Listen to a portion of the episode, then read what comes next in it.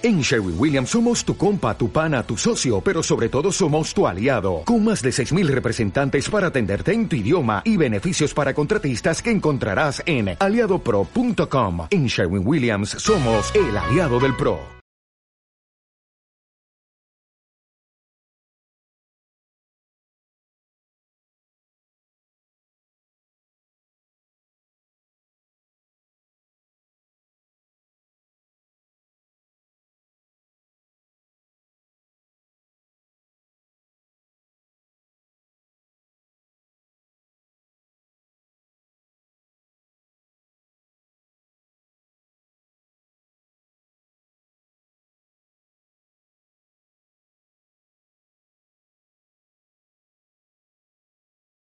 Hola, muy buenas a todos. Este es el podcast de Silver Inc. Me llamo Marcos y estamos con Fari y con Santi. ¿Cómo están, chicos? Olis. Buenas noches, ¿cómo va? Eh, tuve un día como súper ajetreado, como que no paré un minuto, este, pero estamos acá y eh, Seguimos vivos. seguimos vivos. Y hay otra cosa. Hoy hablé con el Pigro. No, Después de meses, después de meses, hablé con el Pigro. El una Pigro, para, el Pigro, para quien no lo sepa, es el ex dibujante de Quimera, es el dibujante original, Sí. el co-creador de Quimera también. Yo lo describiría como el Lex Luthor de Fadu. Bueno, hablando de eso, quiero que leas, quiero que leas el, el mensaje, el mensaje que, de- o sea, cómo surgió la conversación, ya que estamos acá Sí. con el Pigro. Eh, a ver, pará. Saludo al Pigro. Saludo al Pigro que está en España. En España escuchándonos seguramente, aunque son las 3 de la mañana ya. A ver, léelo en voz alta porque si no, no... Eh, Taxi Driver. Ahora es más de cinefilia que de otra... No, Sí. que de otra cosa. ¿Qué cosa? ¿El programa o la Eh, película? claro, el programa, porque Ah, dice sí. que ahora como que nos volvimos cinéfilos. Ya apareciste el Lex Luthor, ¿viste? Sí. Es el Lex Luthor. eh. Ya ganaste el Goya. En febrero cuando saques el cortometraje. Bueno, sí, el clásico Pigro. Claro, el tipo- clásico Piro, no, la verdad que está muy convencido que va a ganar el Goya. Este, así que cosa que dudo, pero bueno, este, pero bueno, cuestión que nada, esperemos que esté de visita en algún momento. Dijo que va a Sí. volver eh, no para Navidad, sino para ya para el año que viene. Vamos a hacer una prueba no para la radio, porque Sí. quizás eso no esté escuchando, pero sí para cuando suba este video. Sí. Pigro, si estás viendo, mandale un mensaje a Marcos que diga... Te voy a destruir Superman. Así. Este, pero bueno, tenemos una relación así como medio eh, este héroe villano con el Sí, sí, sí. a lo largo de los años.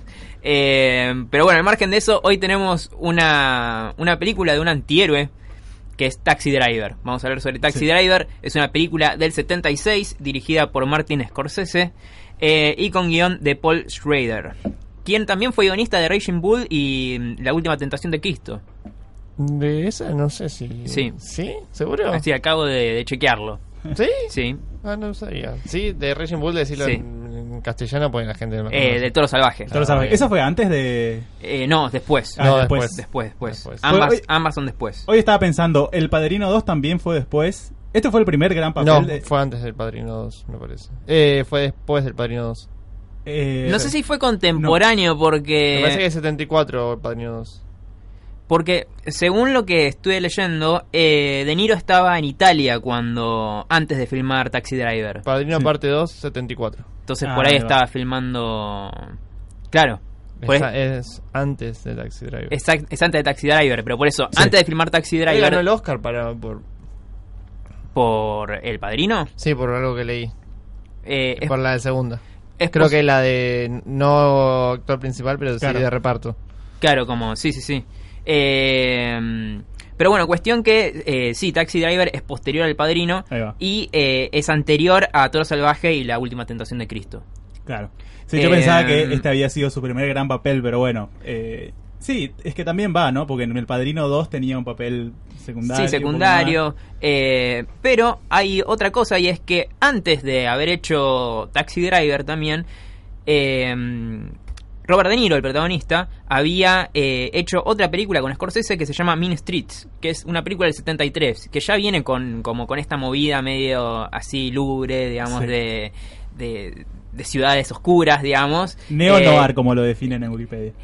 Neo Noir, eh, que en, Neo Noir. que en Ta- Taxi Driver como que lo lleva al extremo, ¿no? Sí, sí, sí. Eh, pero bueno, cuestión que eh, un poco toda esta historia con Taxi Driver comienza con el guionista, este, el cual es este chico, este Paul Schrader, el cual eh, lo introduce eh, Brian De Palma a Scorsese, a este Ah, mira. guionista, ¿no? Brian De Palma, otro gran director de cine, Sí, sí, sí. este y bueno, le introduce a este a este guionista y eh, el guionista Schroeder comienza a como eh, se inspira, digamos, para hacer Taxi Driver en varias cosas, entre ellas eh, su propia historia de vida, ¿no?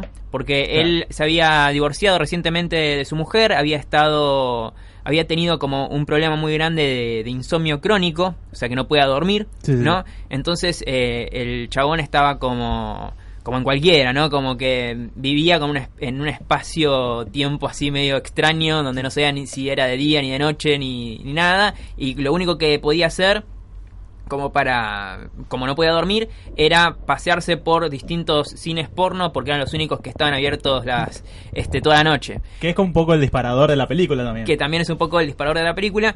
Y eh, también se influenció en. Eh, o sea, se inspiró en los diarios de Arthur Bremer, que va a salir la imagen acá del tipo, Bueno. el cual. El cual. Bueno, este, ya resignamos, bueno, la puta que te el cual este, le disparó el candidato presidencial George Wallace en 1972. Lo cual es otra cosa que sucede en la película, Mm, básicamente. Este. Y. eh, Ya vamos ¿Es qué presidente? No, es un candidato presidencial, Ah, no, ah, pres- ah. no presidente. George Wallace. Ya vamos a ir aclarando También va a salir la imagen en pantalla.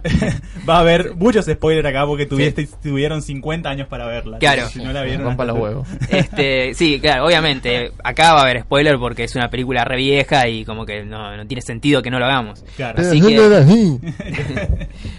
Pero bueno. eh, otra cosa, otro dato curioso de Taxi Driver es que eh, es una película que sale en el 76, ¿no? Y compitió en los Oscar con Rocky. Y Rocky le gana en los Oscar a Taxi Driver. ¿Cuál es mejor película, Rocky o Taxi Driver? No sé, taxi- no sé, porque... Venga, ganó. eh, Rocky ganó para mejor Por película. guion. ¿Ganó para mejor película? Ah, yo pensé que fue No, guion ganó. nomás. Ganó para mejor película. Ah. ¿Sí? Sí, ganó no para discutir porque seguro sabes, pero... Ga- ganó para mejor película. eh, de hecho, fue la primera película de deportes en ganar eh, el Oscar. Yo pensé que había ganado solo guion. No, ganó guion, montaje y, y mejor película. Ah, mira. Mira. Sí. Y yo diría que ponerle. Para mí mejor película Taxi Driver, pero la Claro. otra está inflada porque es muy yankee. Además. No, o sea- eh, O sea, no Rocky digo son- que no sea buena película. Claro. Para mí, Rocky, Rocky, es por- una película más tirando a lo que le. lo Es que claro, prefiere más la tradicional, academia. es Sí, más sí, sí. tradicional. Está bien, pero a mí lo que a mí la sensación que me da, a mí Taxi Driver me encanta, es una de mis películas favoritas también, pero lo que tiene Rocky, que es algo que dije en el podcast de Rocky, que eh, Rocky por más que sea una película más pochoclera, más hollywoodense, más lo que quieras, eh, tiene algo la película que, o sea, tiene como mm, tiene eso que te la hace ver mil veces y que nunca te cansas. Taxi Driver por ahí no es como Rocky, no, o sea, la puedes ver más de una vez, pero no, si, o sea, si tenés como que estar como en un estado de ánimo para ver la película, no sé cómo decirlo. Rocky te la pasás en cualquier lado y te la quedás a ver porque todos los personajes son geniales, porque tiene un montón de... Bueno, Taxi Driver también, pero es como que, no sé, como que la película tiene alma, digamos, no, no Sí, sé sí, cómo sí. explicarlo. Y, y creo que eso como que la separa un poco de Taxi Yo Driver. creo que va más por el lado de, de cómo está pensado. O sea, es un producto pochoclo. Cualquier producto pochoclo que sea bueno, pasa eso. Te dan ganas de verla y preferís verla antes que una película por ahí un poco más difícil de ver. como Claro, puede ser. Pero bueno, como que... no Pensá sé, en películas de Scorsese que vos digas, uy, la pasan y me quedo viendo. No hay muchas. No. No, por ahí. Eh, Sí, pero a mí la que más es me, larga, a mí la que más me gusta de, a mí la que más me gusta de Scorsese es eh, Joque Noche. sí, que es eh, ¿cómo se llama? El- After Hours. After Hours. After Hours. After Hours es la que más me gusta de Scorsese. Joque Noche. Pero pero bueno, o sea, para mí no está mal que Rocky le haya ganado a Taxi Driver en los Oscars. Sí, O sea, No, sería- no, no, no, no digo que... Sí, claro, son Que dos tonos distintos. Claro. Depende. Por eso, justamente, eh, ¿cómo es que se llama? Taxi Driver ganó eh, el oso de, de plata en Berlín. que es como otro Claro. tipo de festival, Claro, otro sí. tipo de, de- de premio, que bueno. Donde sí, un Rocky no. Sí, que Rocky no, Más no- no figura claro. ahí. Pero bueno, ¿Cómo, pues- os- oso- ¿Cómo es el premio? Se llama El oso de el plata. oso de plata, ah, sí. Después otra cosa interesante es que eh, el guionista Schroeder este tiene o sea le agarra durante toda esta etapa así media loca de su vida le agarra como una úlcera en el estómago y termina internado en un hospital. Y ahí como que es su punto más bajo no y como que se da cuenta que eh, no habla con ninguna persona hace semanas, como que está ahí y como está medio, no sé si está medio muerto, medio vivo y qué sé yo, y decide hacer el guion de Taxi Driver y lo escribe en solo cinco días y dice que como que lo único que lo motivaba a escribir era que tenía un arma cargada ahí en la mesa como en, como en cualquier momento no sé, lo motivaba, no sé, para suicidarse o lo que sea. corchi. Claro, este, y así se termina escribiendo Taxi Driver. Este, esto le llega el guion a Scorsese, el cual... este, ¿Scorsese o de Palma? no, Scorsese. No, porque No, no, pero, lo o sea, se lo presentó, pero esto fue previo. Ah. Entonces, este, le llega a Scorsese este guion y eh, se dispone a hacer la película, básicamente. A todo esto, Scorsese en esta época, en Por el lo tiempo... que yo leí, no sé Sí. qué tan así sea, ¿no? Era como que en realidad el estudio lo llama Scorsese y no sé si no lo, pero no sé si que lo había llamado primero a De Palma, De Palma dijo que no y después Scorsese agarró una cosa así había leído. Eh, es- puede ser, pero según lo que tenía entendido, como que le llega como el guion Scorsese y decide hacer la película, básicamente. No sé si hubo un intermediario en el Mm. medio. Puede ser que haya pasado lo de De Palma, pero me parece que eso fue previo a todo esto. Pues según lo que había entendido yo. Mm. Pero bueno, no importa, No es sé, como no, es un no, detalle. por- Pero... Algo que leí pero no estoy tan pero- seguro. Pero bueno, más allá de eso, eh, Scorsese agarra la película y le interesó por el hecho de que él considera que las películas son como sueños, ¿no? O como en este momento también agregaba como este alucinaciones por drogas, ¿no? Entonces quería hacer una película que este representara todo esto Sí. y eh, Taxi, Dri- Taxi Driver tiene como esta onda media onírica donde hay como escenas y hay planos en donde vos no sabes si lo está imaginando, si Travis lo está imaginando el protagonista o si realmente sucedió. Por ejemplo, hay una escena muy clara y es una escena donde está eh, Travis en un bar con un montón de taxistas que están hablando y qué sé yo, y hay un taxista negro, ¿no? Y previo a esto, como que había una escena medio de racismo, como que pasa con el auto, como que le tiran como unas cosas, viste, al auto, qué sé yo, que eran Sí. todas eh, personas negras. eh, y en un momento como que él, como que están hablando y gira la, la mirada y ve que en el bar hay como varios, tres o cuatro hombres negros como vestidos así como de, de proxenetas, proxenetas, sí. básicamente. Entonces, vos no sabés si él se está imaginando eso, porque es como un preconcepto que él tiene sobre eh, los negros, o si realmente eh, son personas que están ahí y que son así de amenazantes, Sí, sí, sí. di- digamos. Pero como que la película juega con eso todo el tiempo. De hecho, Bueno, también... eh, los personajes que justamente el pr- principio también lo que leí era que Schrader había hecho toda la película como lo el, el- la escena final, el, o bueno, el, el cafillo de, de Iris y el mafioso y todos eran todos negros. Y después Claro. lo cambiaron. Sí. Porque, Ah, perdón. porque mm, de- creo Porque que Scorsese hubiera dijo sido medio sí, como que Sí. mejor no era, no era Claro. meterse por ahí, por de, ese tema. digamos. de hecho, eso es otra cosa, y es que mm,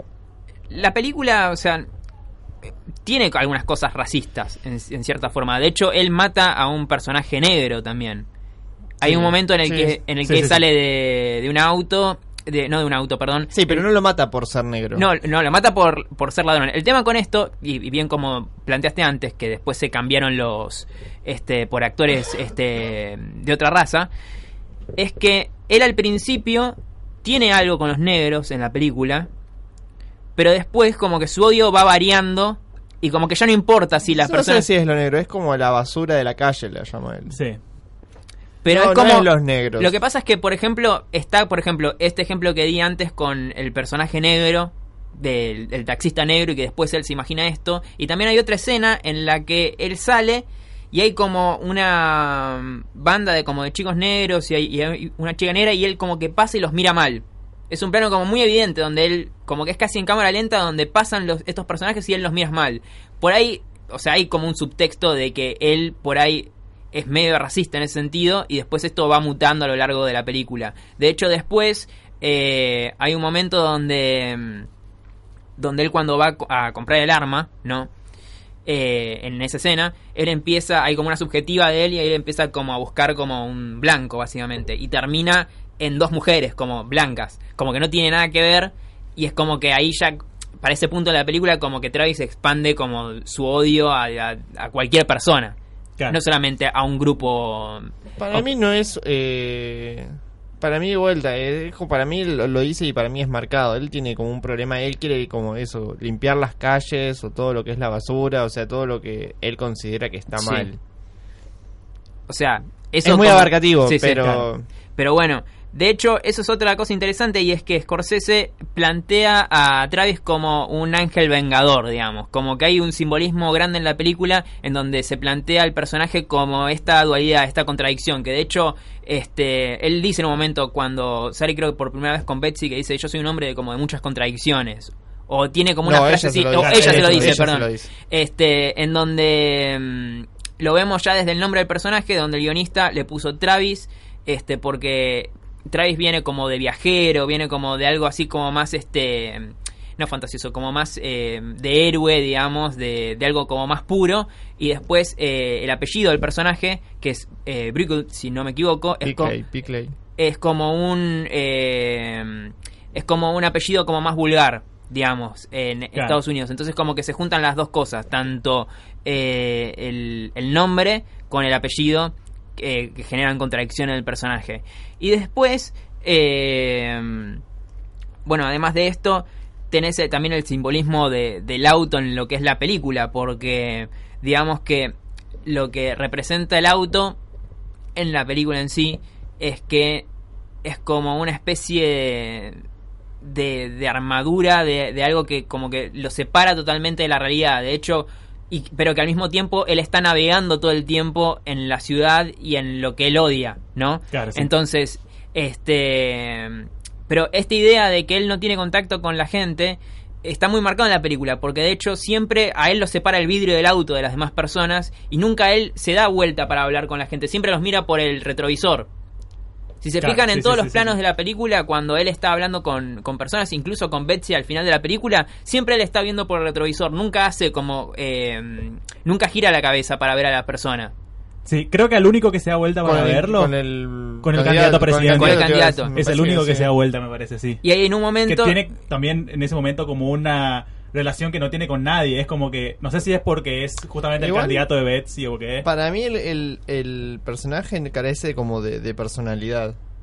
No, yo no estoy de acuerdo con eso. Porque es es como... como, que el- lo guía la marea o lo que le conviene o lo que le interesa en ese momento. No, Para- es como, no es como que tiene, más allá de su odio hacia ciertas cosas, Sí. es como que no tiene una, una, o sea, va al cine porno y es como que hay ciertas cosas como que no las entiende, de, me parece, de, de lo que es la vida. Claro, es Pues como... lleva la mina al cine porno y no, como que no, no, no diferencia, para él es algo normal. Claro, es porque justamente es como que tiene una personalidad contradictoria, digamos. Es como que él hace cosas, pero que se contradice. Por, ese, por, por ejemplo, esto: él sale con la mina, ¿no? Y, pero va al cine porno. Como que es, con- es contradictorio, digamos. co- Como para una primera cita, es algo que. Yo no sé si la palabra es contradictorio, es raro. Contradictorio es que él odia un montón de... o él odia la basura humana y vaya a un cine porno. Donde está la... el- Claro, to- toda la escoria, la digamos. escoria, Sí, pero estaba bueno, buscando la palabra. pero bueno, cuestión Eso que. me parece más contradictorio que la lleve a una... Pero bueno, es que chabón es- es que es un no- todo. el chabón es como que... tiene como, no sé, yo lo, lo, lo veo, me lo imagino como alguien que no tiene tacto. O sea, como no Claro. tiene... No, no, no mide. Como que está desconectado. Yo lo veo Sí, como que es un personaje que está bueno, desconectado sí. de la sociedad, de. Y al chabón le Le- dice todo eso y es mentira, el chabón no sabe nada de política. Lo dice porque la mina le dijo que lo, la que le gustaba dijo trabaja para él y Claro. Sí, después lo quiere matar, o sea, Sí, es como, eh, Sí, es como que. Sí, eso es verdad. Es como que el, el es personaje. como un personaje desconectado con todo, me parece. Claro, este. Se miente ¿Qué? a los padres. Se cree que trabaja para el servicio secreto. Es como que Sí. está en una nube de pedos gigantes. Claro, lo que pasa es que eso también está vinculado a lo que es el pasado del personaje. El Claro. personaje es un excombatiente de Vietnam, eh, el cual aparentemente, según. O sea, no se trata mucho esto en la película en sí, No, no, pero se da a entender que él eh, tiene como una especie de psicosis y le quedó algún tipo de secuela de la guerra. También está- supuestamente toma pastillas, está medicado. Toma pastillas, este. Él lo dice en un momento, eh, fue, me acuerdo la palabra en inglés, honorable discharge, o sea, lo bajaron, de- lo sacaron del ejército, él le quedó el honorable, o sea, no es que él hizo nada malo, Sí. pero se ve que ya estaba medio mal, No, entonces claro. lo bajaron del ejército. Claro. Entonces, como que son datos, ¿no? Que te van como construyendo al personaje. Sí, Claro. no hay Sí. mucha información. Eh, es lo que ves, eso es- es- está bueno y es raro a la vez. Después hay otra cosa que me parece interesante y es que el chabón, otra, otra cosa que es como contradictoria de, como del personaje en sí, es que él se entrena en, después en un momento en la película, ¿no? Eh, físicamente. Y, y al mismo tiempo vos lo ves siempre comiendo como comida chatarra. Siempre lo ves como con una coca, lo ves como comiendo boludeces. Y es como que también eso te genera una contradicción porque es como que el chabón se está preparando, pero al mismo tiempo como que está re loco y come cualquier cosa, como que es, es raro, como que no como que no sigue una línea. Como Claro, que igual no, creo que Sí. justamente eh, de- a partir de ese momento como que deja de hacerlo, deja de comer mal y eso. Porque si pones a pensar después del montaje de entrenamiento, Sí. si hay planos de eso, y me parece que no. No estoy 100% Creo. seguro, pero lo podríamos chequear. Sí, sí, eso. sí, me voy a fijar. Pero me parece que, mm, va, según como yo lo había visto, era como que, no sé, como que pensaba eso, como que mientras entrenaba, Mm. eh, como que comía toda la basura y demás, y es como que no, como que eran ot- otras cosas que también como que no conectaban dentro del personaje. Claro. También, también otra cosa que él siempre dice es que se va a organizar y todo su departamento siempre está como, siempre como todo Sí. desorganizado, siempre está como siempre está como ahí ropa por todos lados o parece como que está sucio el lugar y demás. Este entonces también como que ahí ves algunas cosas de lo que el personaje dice y lo que el personaje hace realmente. Eh, después, bueno, hay como un par de planos que son como bastante famosos. Eh, por ejemplo, el plano donde él está hablando con... Después de que él se pelea con Betsy. Antes de entrar a esto, que es como más técnico, Sí, sí, sí. eh, ¿quieren contar de qué va la película para la gente que está viendo el podcast, pero no, pero no, por ahí no vio la película y le interesa saberlo? Sí.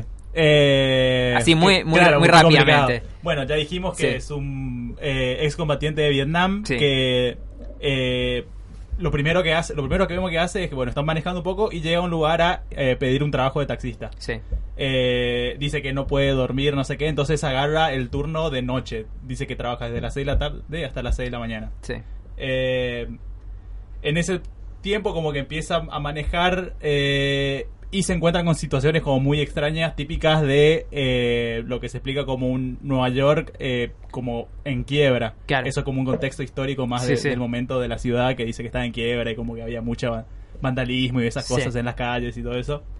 Eh, y a partir de una situación traumática en la que él conoce a una chica y por esto que hablábamos, la lleva a un cine porno porque, bueno, está mal mentalmente.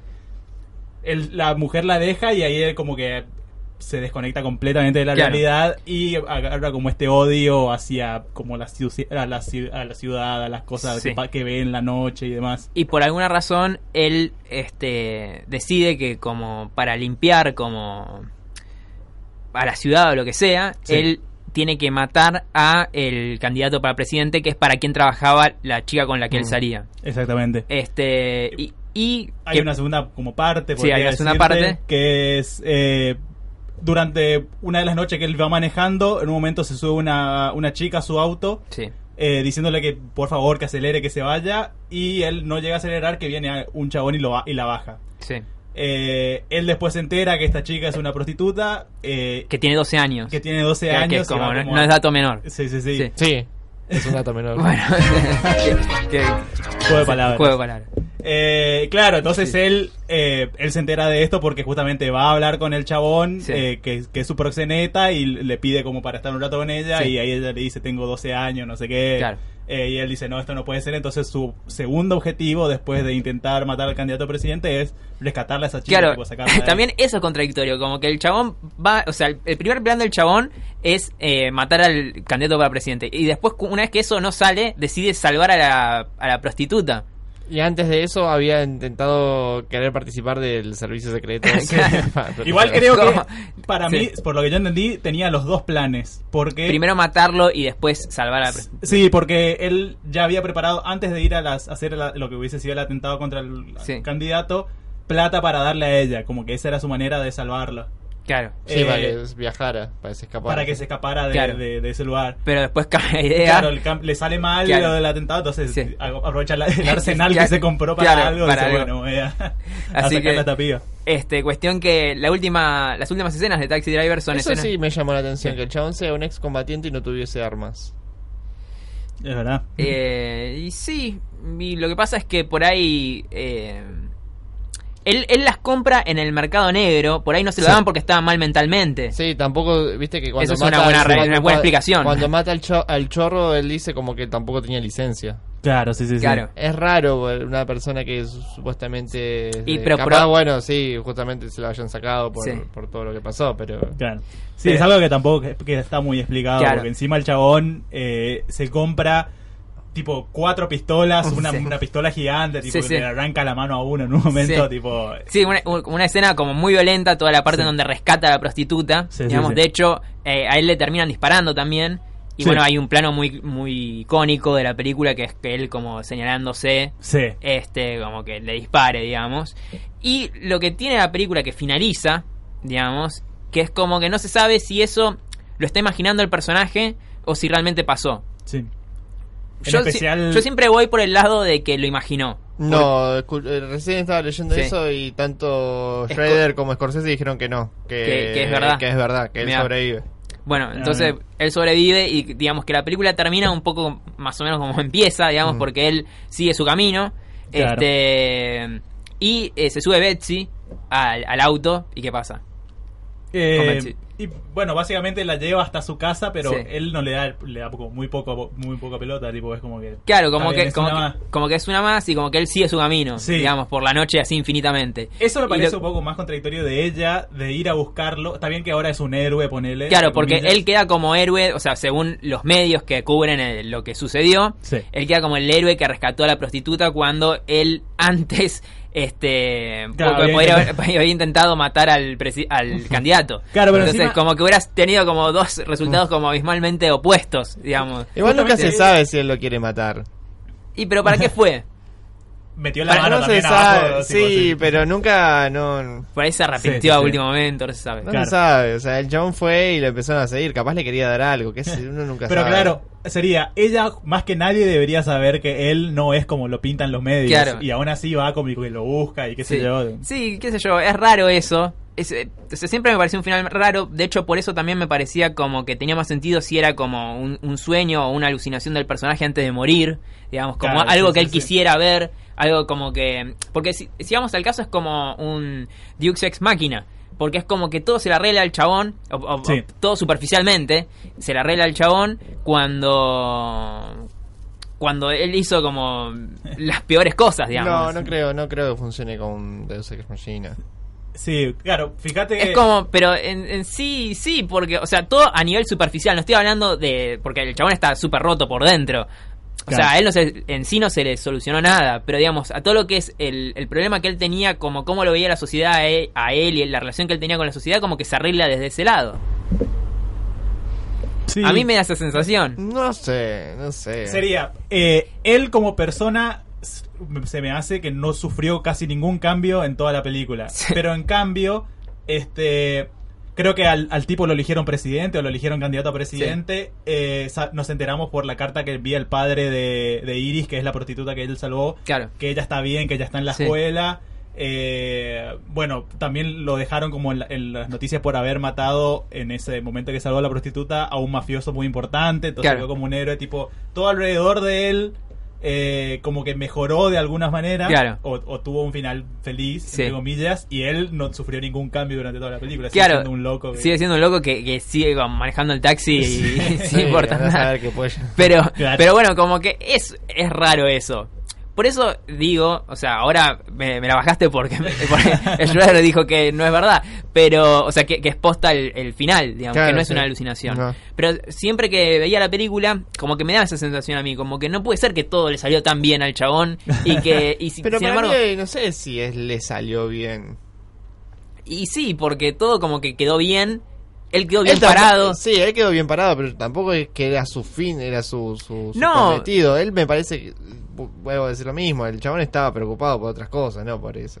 Claro. Claro, pero, eh, pero es, es raro. Es como un final como que te deja así como que es como un ciclo que nunca va a terminar, Mm. parece. Porque es como que el chabón sigue su viaje y no sabes a quién, con quién se va a encontrar después.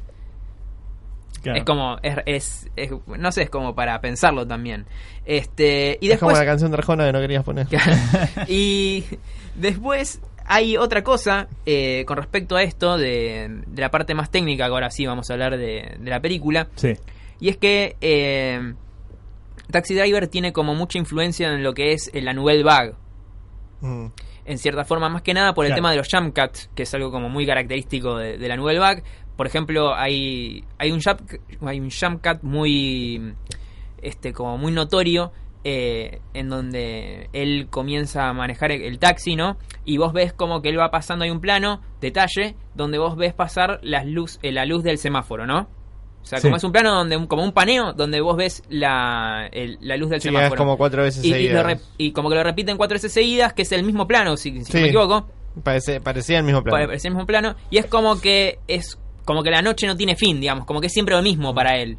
Y es algo como Claro. que, que está como muy marcado desde el montaje y desde el jump cut, este, Sí, propiamente también, dicho. También cuando está en la casa, en su casa, también hay un montón de ese tipo de montaje. También hay un montón, de hecho también en la clásica escena de Are You Talking to Me, Mm. ahí también como que rompen un montón de reglas ahí en esa desde el montaje, también este la de los 360 grados también la rompe, eh, como que Claro. como que lo que hace Scorsese en esta película, más que nada a nivel dirección, es como enfatizar toda la parte emocional del personaje sin importar tanto la parte técnica.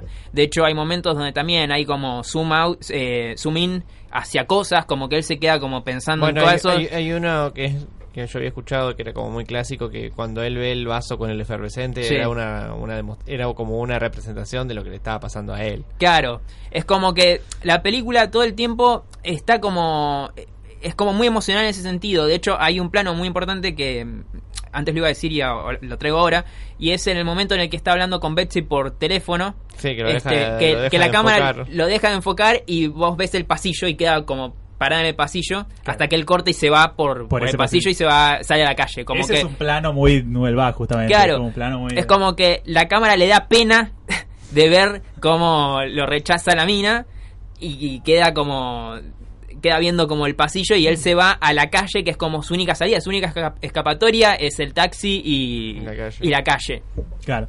Y es como También que hay un par de planos muy creo que hay dos o tres muy marcados de gente que le hace la seña del disparo.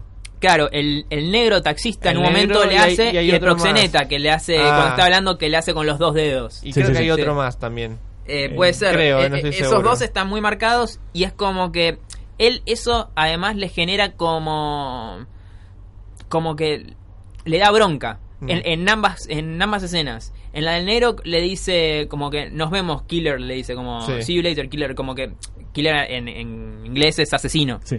Este y después creo si no me equivoco eh, de esa escena es cuando él mata al negro. Puede ser. Estoy Puede casi ser. seguro. Sí, puede ser, no me acuerdo. No, eh, Me parece que no, pero- No exactamente después, pero bueno, en ese momento Pasa habla después con... de eso. Sí, eh, en ese momento como que habla con el eh, Porque taxista eso, pelado. eso es antes de que tenga las armas. sí. Claro, eso es antes. Claro, puede ser. Pero, digamos como que hay como elementos que después, eh, como que... mm, Igual, de hecho, la relación con ese taxista es como que al principio media distante y al final es diferente la, la relación. Sí. Claro, Y bueno, y en ese momento, al final, cuando vuelve a aparecer este, este mismo taxista, le dice Killer, y esta vez, Sí. tipo, todos como le dicen Killer. Claro. Después de lo que pasó con él, Claro, es- Gozo ya es su sobrenombre, ya Claro. fijo. este... Pero bueno, como esas hay como... Hay varias. Después está la de...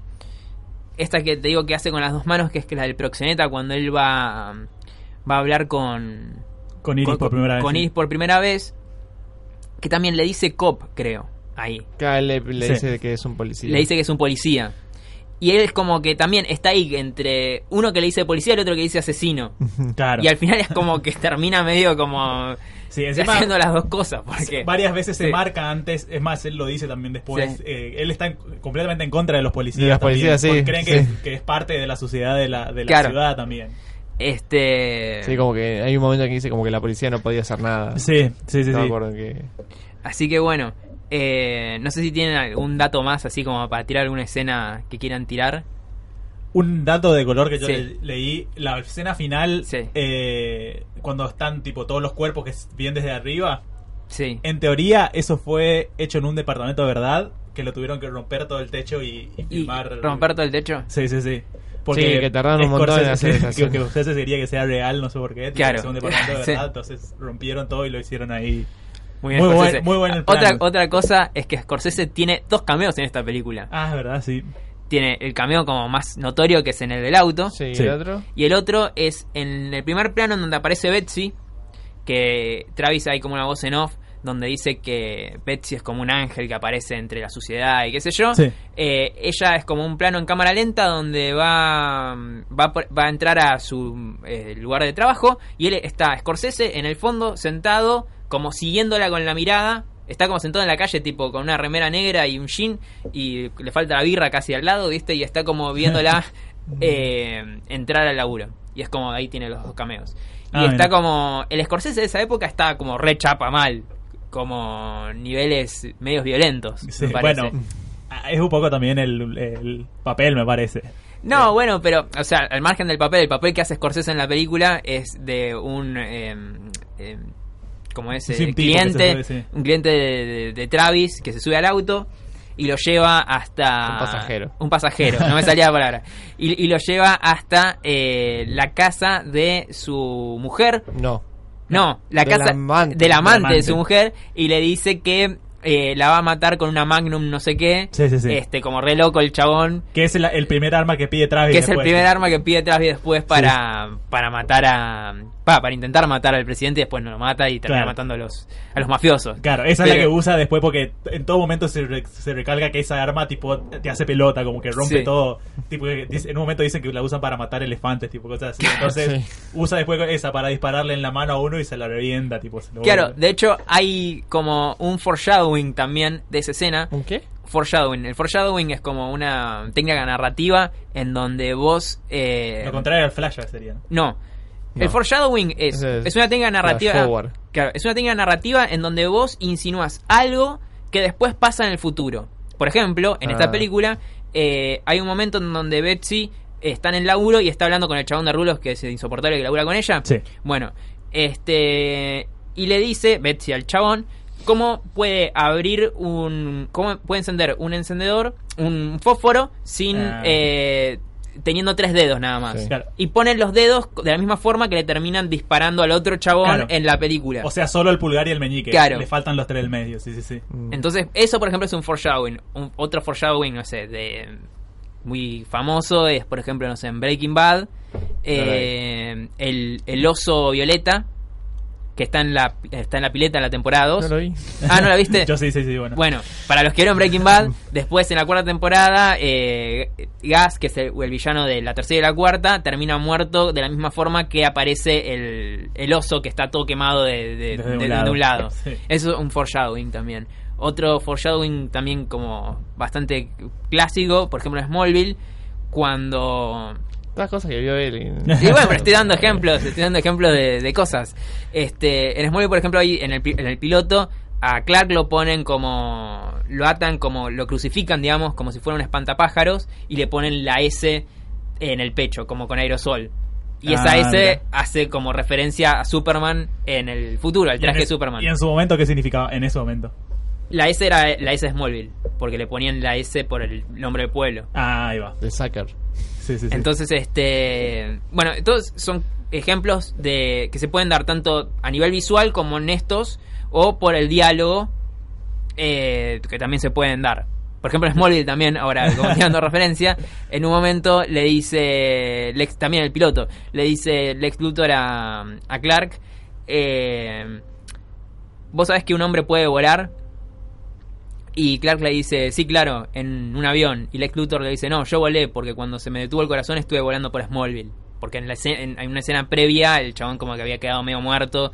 Pero es un ejemplo porque Clark dice, no cree que un hombre puede volar, pero él es Superman. Entonces eso también como un- funciona a nivel diálogo, Sí. como foreshadowing, también es una referencia.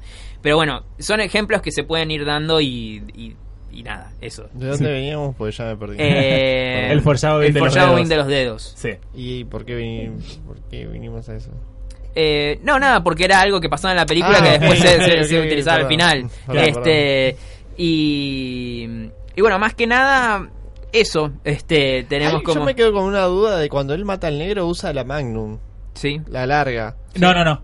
¿No? es esa? Eh, usa de las automáticas. ah, la automática. la es. automática, la Ah, negra. Me, me parece, me había parecido. Sí, pues después supuestamente se la queda el.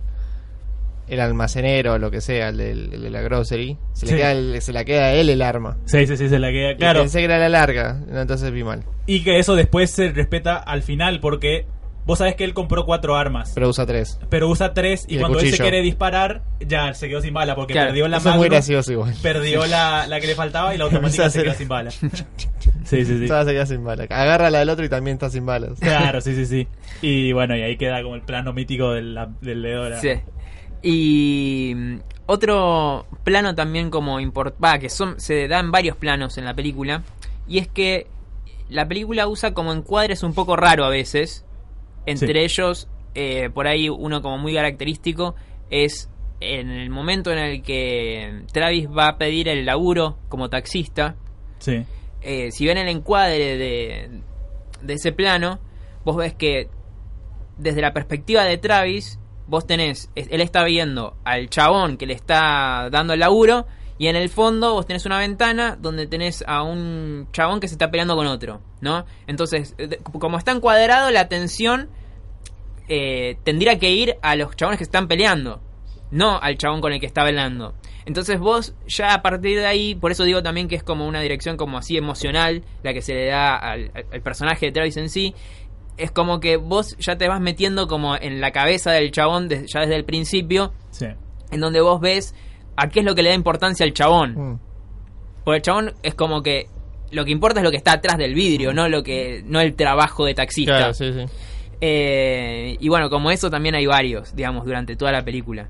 Sí, es más, eh, se, se usa mucho que cuando está yendo en el taxi y ves como a la gente y demás, siempre se centra como eh, ponerle en prostitutas caminando o proxenetas o vagabundos. Es como que siempre lo que él mira, su punto de vista son- Sí. es eso. Entonces como que ve lo peor de... También la, por ejemplo, la el primer plano de la película, este, o sea, lo que es la introducción de la película con los Sí, eso créditos. es raro porque supuestamente él todavía no está manejando el taxi. Claro, que es como casi Es como un- con foreshadowing, casi de- de, de- de la ahí sin foreshadowing, como es algo que eh, sucede en el futuro. Eh, lo que tiene esa escena en sí, o sea, esa primera escena con los créditos, es que se ven como unos planos de detalle de los ojos, casi es un plano casi de terror, porque están como los colores eh, sobresaturados con el rojo y el amarillo. Eh, y es como que vos ves ya desde esos primeros planos cómo él ve a la sociedad, él ve como blanco y negro todo el tiempo. Mm.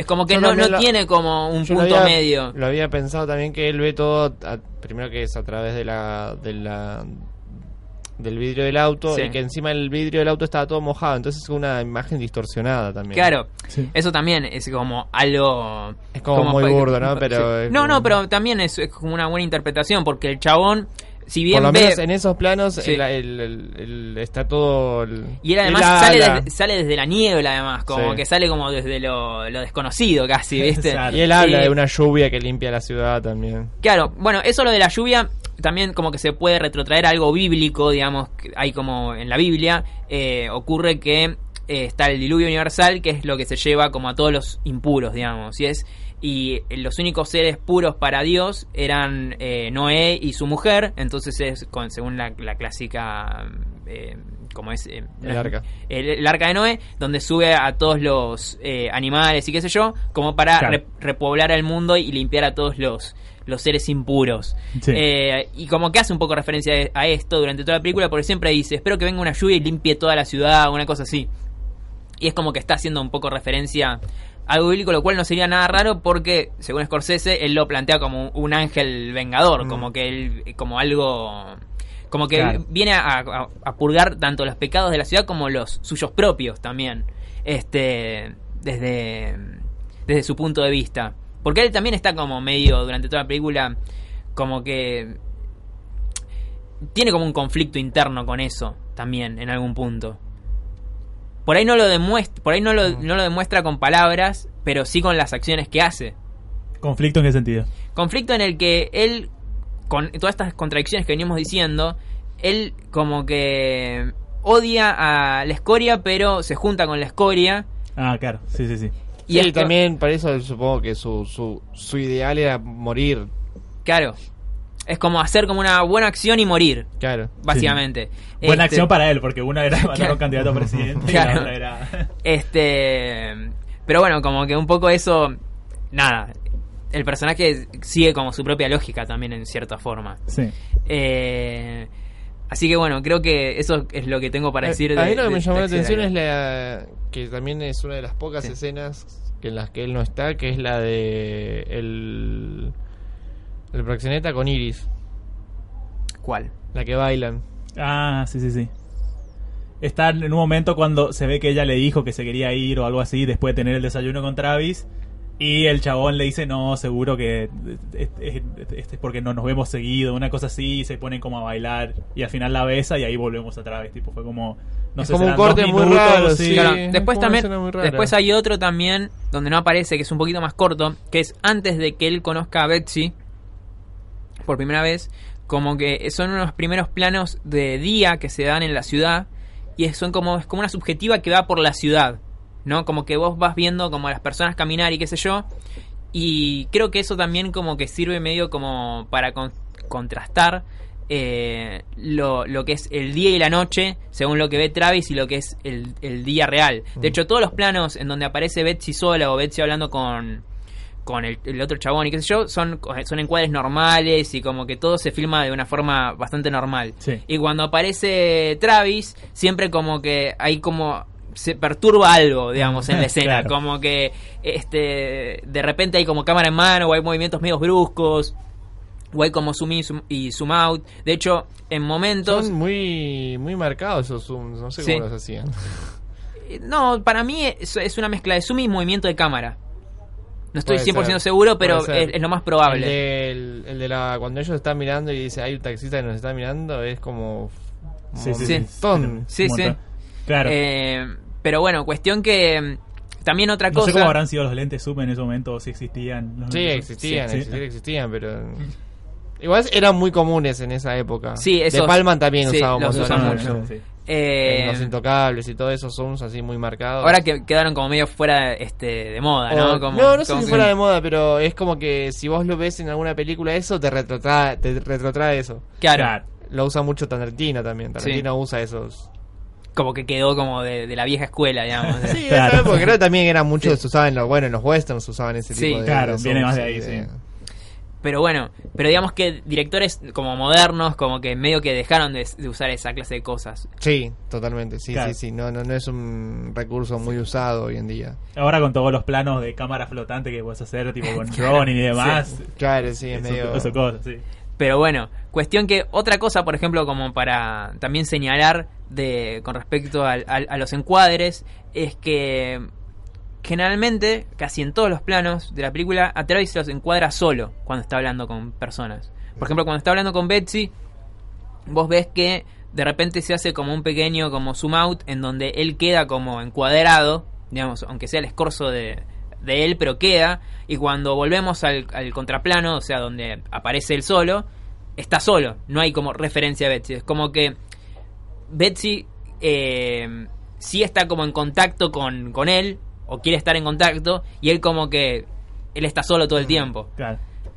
Sí, no lo había notado, pero puede ser, porque además es algo que se marca mucho, tipo, en su departamento, eso es- está cerrado siempre, está solo en el taxi, tipo, sube los clientes, pero más, se, se lo ve más tiempo manejando solo Claro. que, que con clientes, tipo...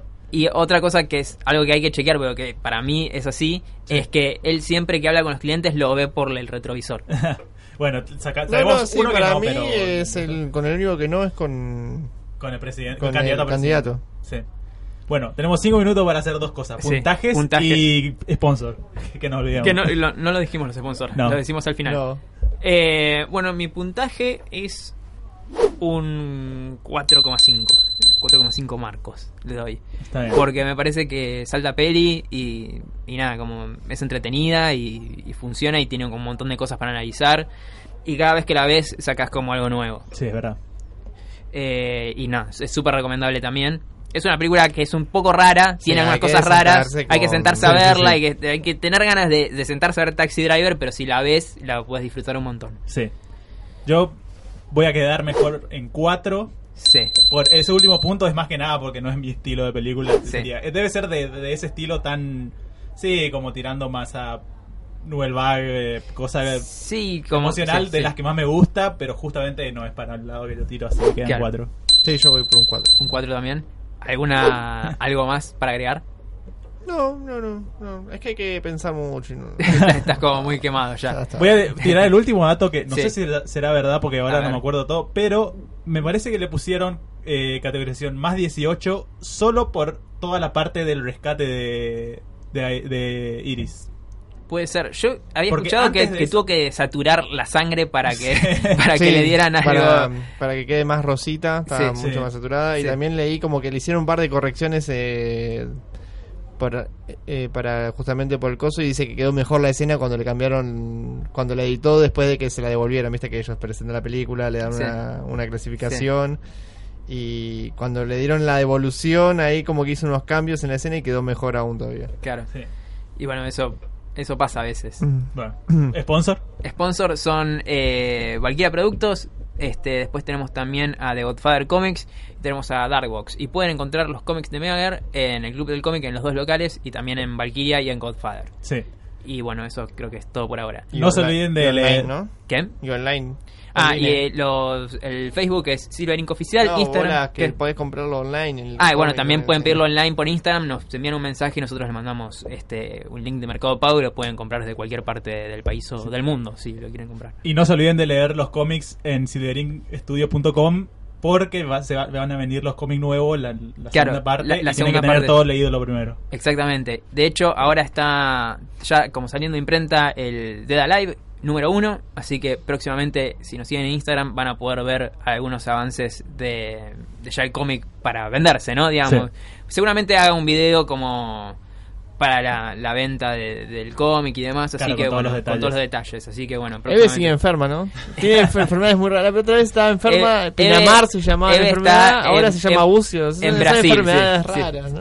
Pero bueno, le mandamos un saludo a Eve también, este, así que nada. Me imagino que me dijo, me dijo que le daba un 5 al final. Yo pensaba que no le gustaba la película, no sé por Ay, qué. me quedó eso, que yo me olvidé. Que ¿Qué? vos me dijiste que era una película muy masculina. Es, es una película masculina, Taxi Driver.